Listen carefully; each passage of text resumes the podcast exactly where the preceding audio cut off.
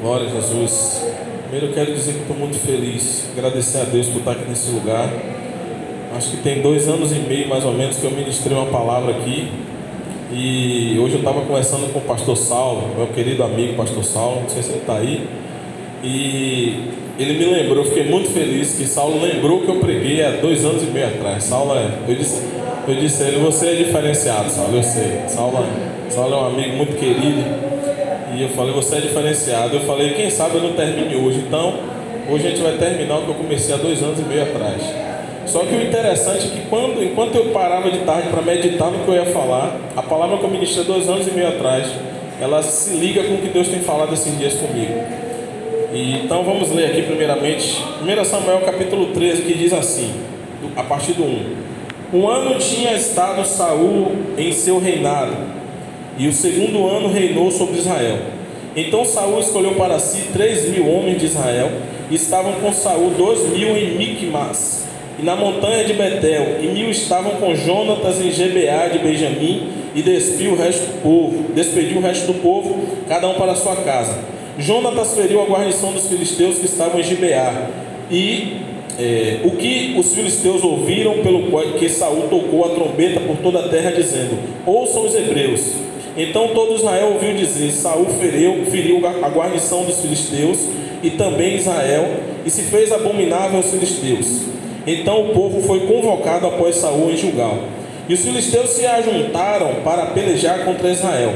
Trinta mil carros e seis mil cavaleiros, e o povo em multidão com a, com a areia que está à borda do mar. E subiram e se acamparam em Micmas, ao oriente de Bet-Ave. Vendo, pois, os homens de Israel que estavam em angústia, porque o povo estava apertado, o povo se escondeu pelas cavernas e pelos espinhais, e pelos penhascos, e pelas fortificações, e pelas covas. E os hebreus passaram o Jordão para a terra de Gade e Gileade, estando Saul ainda em Gilgal, e todo o povo veio atrás dele tremendo. E esperou sete dias até o tempo que Samuel determinara. Não vindo, porém, Samuel a Gilgal, o povo se espalhava dele. Então disse Saul: Trazei-me aqui um holocausto e ofertas pacíficas, e ofereceu o holocausto. E sucedeu que, acabando ele de oferecer o holocausto, eis que Samuel chegou. E Saul lhe saiu ao encontro para o saudar. Então disse Samuel: O que você fez? O que fizeste? E disse Saul: Porquanto via que o povo se espalhava de mim e você não vinha, né, a culpa é do outro, não vinhas nos dias aprazados, e os filisteus já tinham ajuntado em Micmas. E eu disse: Agora descerão os filisteus sobre mim a julgar, e ainda a face do Senhor não orei. Vou repetir essa frase. E ainda a face do Senhor não orei. E forcei-me a oferecer holocausto. Enfim, é muita coisa. Então disse Samuel a Saul: Agiste neciamente e não guardaste o mandamento que o Senhor teu Deus te ordenou, porque agora o Senhor teria confirmado o teu reino sobre Israel para sempre. Porém, agora não subsistirá o teu reino, já tem buscado o Senhor para si um homem segundo o seu coração, e já lhe tem ordenado o Senhor que seja chefe sobre o seu povo, porquanto não guardaste o que o Senhor te ordenou. Então se levantou Samuel e subiu de Gilgal a Gibeá de Benjamim, e Saul contou o povo que achou com ele em seiscentos varões. Saul e Jonathan seu filho e o povo que se achou com ele ficaram em Gibeá de Benjamim, porém os filisteus se acamparam em Micmas. E os destruidores saíram do campo dos filisteus em três companhias. Uma das companhias voltou pelo caminho de Ofra à terra de Sual Outra companhia voltou pelo caminho de Bet-Oron e a outra companhia voltou pelo caminho do termo que olha para o vale de Zeboim contra o deserto. E toda a terra de Israel, nenhum ferreiro se achava, porque os filisteus tinham dito, para que os hebreus não façam espada nem lança, pelo que todo Israel tinha que descer aos filisteus para amolar cada um a sua rélia, e a sua enxada, e o seu machado, e o seu sacho tinham, porém, limas adentadas para os seus sachos e para as suas enxadas e para as suas forquinhas de três dentes, e para os machados, e para consertar as agulhas. E sucedeu que no dia da peleja se não achou nem espada, nem lança na mão de todo o povo que estava com Saul e com Jonatas. Porém, acharam-se com Saul e com Jonatas, seu filho, e saiu a guarnição do filisteu ao caminho de Micmas. Amém? Eu li tudo, eu estava ministrando em uma igreja domingo, e eu li um texto que já já a gente vai ler também, e eu falei que eu tenho buscado ler às vezes eu tinha um costume de ler só um pedacinho. Mas eu acho que o Instagram ele, ele é um, um ótimo denunciador. E como eu sei que a gente gasta muito tempo lendo um monte de bobagem o dia todo, eu acho que a gente lê a palavra de Deus na igreja é o mínimo que a gente pode fazer. Então eu não fico mais preocupado se eu vou ler um texto, um capítulo, dois capítulos, três capítulos, porque é a palavra de Deus e ela precisa ser lida, reverenciada, obedecida. Então a gente lê bastante quem sabe a gente ainda lê mais. Mas para que o tempo não nos engane, que às vezes a gente é enganado porque a gente não percebe o tempo passar, eu preguei há, há um tempo atrás aqui e eu falei sobre Saul. E eu estava rindo aqui porque é tanta coisa que vai surgindo enquanto você vai lendo. E o que nós conhecemos da vida de Saul é sempre aquele pedaço triste de que Saul era um homem que desobedeceu a Deus, que não ouviu a voz de Deus e tal, tal, tal, já conhece. Mas a gente lembra que Saul começa do zero, o próprio Deus aqui nesse texto ele afirma de que por, meio da vida de Samuel que ele iria confirmar o reinado de Saul, mas ele fala mais à frente de que ele pegou ele pequenininho para transformar ele em alguém grande. Mas Saul ainda assim ainda era um homem obstinado, um homem cujo coração era mau, inclinado ao mal e vaidoso. Quando o Márcio estava falando aqui mais cedo sobre vaidade, na hora eu pensei, digo, oh, meu Deus, não tem como não falar disso hoje, porque eu já estava preparado. Porque observe que o texto fala que Saul pega 3 mil homens e o, e o filho dele, Jonas, ele está com menos homens do que Saul. Mas na hora que ele sai a peleja, a Bíblia vai deixar claro mais à frente, que depois você estuda aí o 13, 14, 15 16 de 1 Samuel. Você vai ver que Jonatas vence o exército. Quem vence não é Saul. É Jonatas que vai à frente, inclusive Jonatas com o coração cheio de fé, crendo. Jonatas vai, Jonatas lá na frente vai ser respeitado pelo povo por causa da fé, mesmo Saul tendo feito aquele voto louco, dizendo que ia morrer, quem comesse e tal, e o povo defende, não, não vai ser assim não. Enfim, vamos pular essa parte. Isso daí depois você lê e estuda. Mas é interessante que a Bíblia diz que Saul, ele com boca de trombone, ele anuncia por todo Israel e todo Israel fica sabendo que Saul venceu a guerra. E eu me perguntei um dia a Deus, eu perguntei, mas Deus por quê? Se Jonatas venceu, por que Saul não teve o interesse de declarar para todo Israel de que quem venceu foi ele, Jonatas, e não ele? E eu fiquei pensando por quê? Que, o que passava no coração de Saul para que ele não se preocupasse em dar, entre aspas, honra a quem tem honra, a quem precisa naquele momento ser honrado por justiça. E eu lembro que eu estava escrevendo sobre isso há um tempo atrás e veio algo no meu coração. Isso tem muito a ver. Hoje eu moro em Brasília, alguns aqui já sabem. E para o lado de lá do centro-oeste, do sul, sudeste, a gente sabe como, como, como é embolada essa questão da, da fama, dos artistas gospel, né, das bandas e tal. A gente sabe. E é muito comum chegar muitas histórias até nós, porque as pessoas estão mais perto, têm contato. E uma das coisas que serve para esses ministérios, mas também serve para nós, porque cada um de nós temos um chamado de Deus, é da gente entender e não ter esse coração vaidoso que Saul teve, e de saber honrar, de saber honrar a vida do outro, de saber, entre aspas, exaltar a vida do outro na hora que é certo, na hora que é justo e não querer atrair glória para nós. É muito comum chegar um, um, um, ministro de algum lugar e ele vê uma banda. Antes eu via muito isso. Hoje, graças a Deus, Deus tem me livrado. Eu acho que não é porque não tem acontecido, mas Deus tem poupado a minha alma. Antes você chegava em um lugar, eu lembro que eu estava em uma vigília uma vez, eu não fui pregar, eu estava participando de uma igreja que eu congreguei, e teve um pregador que ele estava inquieto a madrugada toda. E quando passaram a palavra para ele, já no, na última mensagem da noite, a primeira coisa que ele fez foi pegar o microfone e reclamar, porque ele foi o último a pregar. Observe a vaidade desse homem. Já Márcia falou de vaidade hoje. Então, na mente dele, ele tinha que ser o primeiro, ou o do meio, que normalmente os caras queriam o do meio, porque o primeiro já abriu, já teve um louvor, o povo já está mais né, empolgado, aí ele chega no meio com a palavra, mas para que a glória seja de quem? Qual o interesse? E esse cara ele ficou muito agoniado, ele ficou, e ele reclamou, e ele amaldiçoou, que é um absurdo. Ele falou assim, eu ficava olhando, eu não acredito que eu estou ouvindo isso. É, me deixaram para o final. Olha o coração desse indivíduo. Ao invés do coração dele, ao longo da vigília, estar adorando a Deus, louvando a Deus, e quem sabe dizendo, Deus, se preciso for, nem me leve lá à frente, porque o Senhor é Deus independente de mim. O Senhor é Deus independente de que eu esteja lá ou que eu não esteja. Deus não precisa da minha palavra nessa noite para mudar a sua vida. A gente só vem aqui porque nós temos essa responsabilidade e fazemos isso com temor diante do Senhor. Mas nós, Deus não precisa de nós. É o privilégio que Ele nos dá de compartilhar a Sua palavra, de compartilhar um louvor. Mas Deus não precisa de mim, de você para nada. É por isso que eu não entendo quando muitos crentes dizem que vai botar Deus na parede. Não, porque eu disse para Deus. E eu lembro que eu brinquei, né? Bel, Bel deve ter lembrado ali agora. Minha esposa deve ter lembrado, está até gravado né, essa mensagem. Eu ministrei lá na igreja um dia e eu falei assim, queridos, o povo deu risada, mas é porque é engraçado, mas é sério. Eu disse, é, ainda bem que eu não sou Deus. Porque se eu sou Deus, o indivíduo me diz assim, eu vou botar Deus na parede, eu já marco o encontro com ele naquela noite. E eu falei, eu levaria ele para um prédio, para deixar ele sozinho dentro do prédio. E na hora que desse algum problema, ele ia me ver, levando ele até uma parede. Do nada ele virar e eu ia derrubar o prédio todo sobre ele, sem que ele sofresse um arranhão. Ele ia ficar intacto. E quando ele tomasse aquele susto, a minha voz ia dizer: Você me colocou na parede, eu encostei a minha unha e o prédio caiu.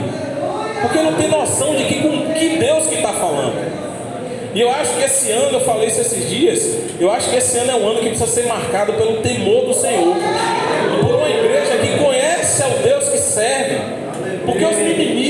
As, as, as fofoquinhas, as besteirinhas, tudo parte de um povo que não conhece o seu Senhor.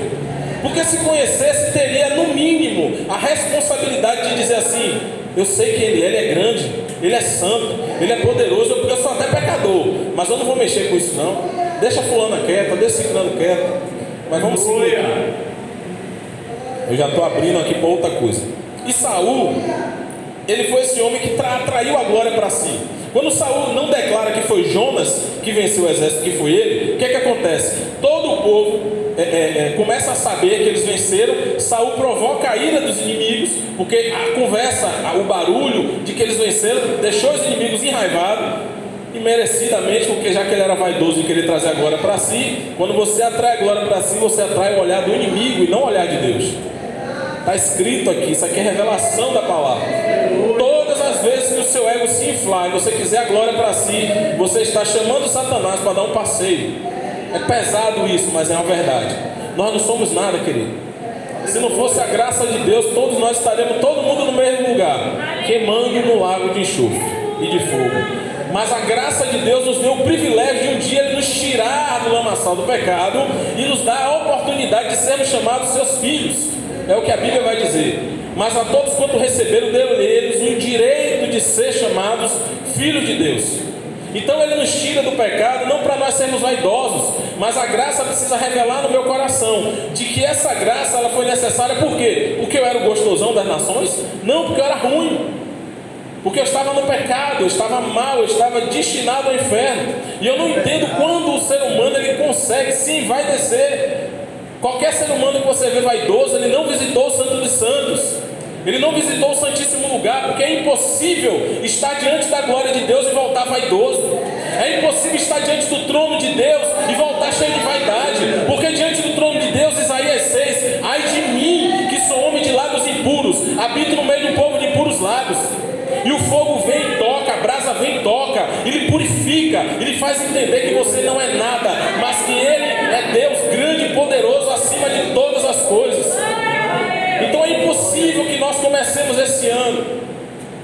sem que a gente entenda, e já nesse ano Deus já vai falar com todo mundo, ninguém vai sair daqui inocente. Deus já tem falado de que nós precisamos chegar em um lugar onde nosso coração vai estar completamente moído diante de Deus, sendo abandonado à velha natureza, os velhos pensamentos, a mentalidade pecaminosa, a mentalidade mesquinha, a mentalidade da mão de figa, como dizia minha mãe, a mão fechada, a mão mirrada e essas coisas que nos acompanhavam na nossa antiga natureza.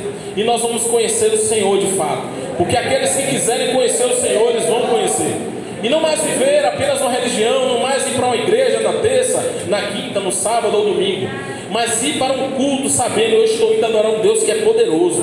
Eu estou indo me reunir com os meus irmãos, não é com o meu inimigo. Eu estou indo me reunir não com, com aquela pessoa que mora na rua da igreja, mas é meu irmão. Essa é uma verdade que o Espírito clama ainda hoje no meio da sua igreja. Até quando vocês não entenderão que vocês são irmãos, igreja?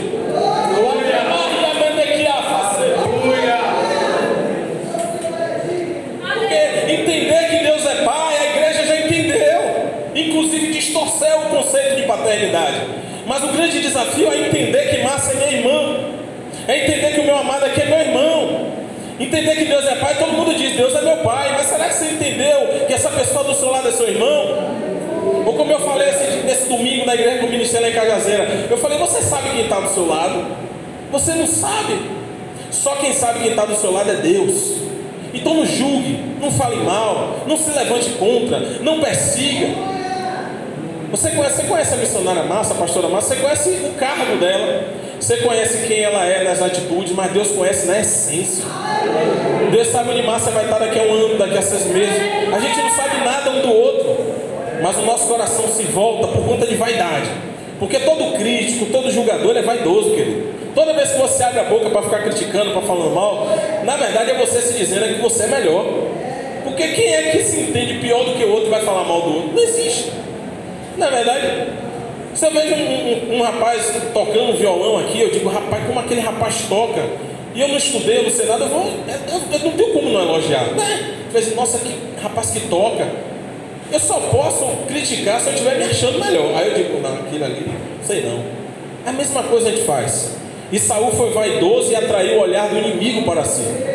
Quando Saul com um bocão diz que ele venceu, os inimigos vêm. E agora, nessa agonia que os inimigos provocaram, porque era um exército forte, os inimigos chamam agora o pessoal que amola é, é, machado, espada, e diz assim: cessou, você não vai amolar mais nada de ninguém.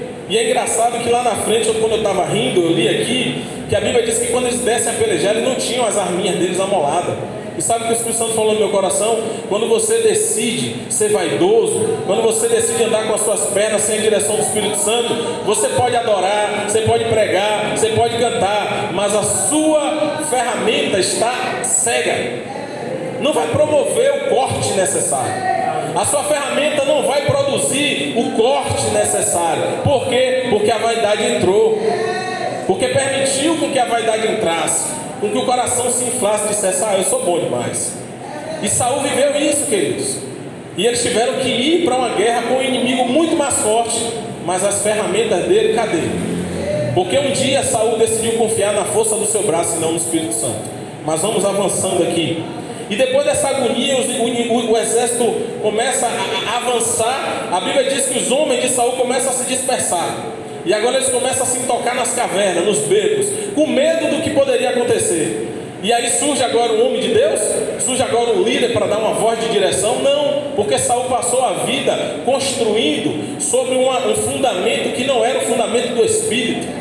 Então ele não era um líder com a voz profética para dizer nós vamos avançar e Deus nos dará vitória. Não, você viu que eu dei risada quando ele disse eu ainda não orei?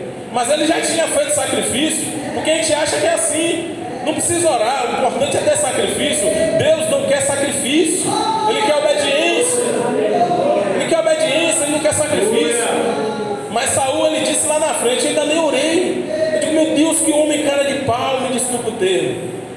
Mas é muita cara de pau, ele já está fazendo tudo, ele já está, vamos para a guerra, vamos fazer, pega a viola, pega a Bíblia, junto o povo, vamos que a gente vai fazer e vai, vai arrebentar. Mas o Espírito de Deus, ele não pode ir atrás de nós. Ele precisa ir adiante, ele precisa estar no meio, ele precisa estar atrás, ele precisa estar no lado, ele precisa estar em cima, ele precisa estar embaixo. Nós precisamos estar envolvidos pelo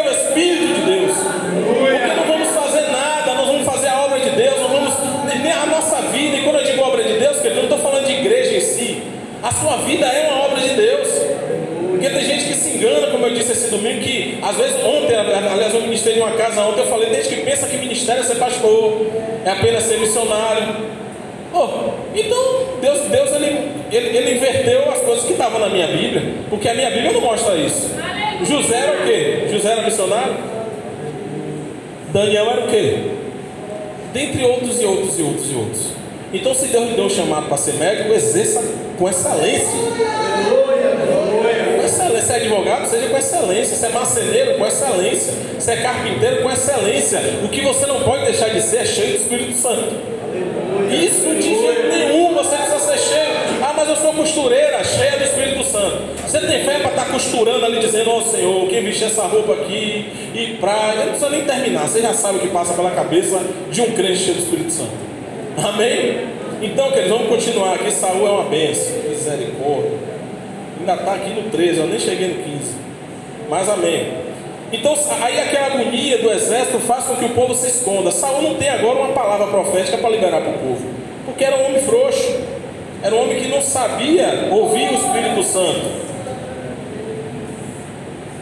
E aí ele diz aqui no versículo 8: E esperou sete dias até o tempo que Samuel determinara. Não vindo, porém, Samuel a julgar, o povo se espalhava dele. Então disse Saul: Trazei-me aqui o holocausto, ofertas pacíficas, e ofereceu o holocausto. Sucedeu que acabando ele de oferecer o holocausto, Samuel chegou.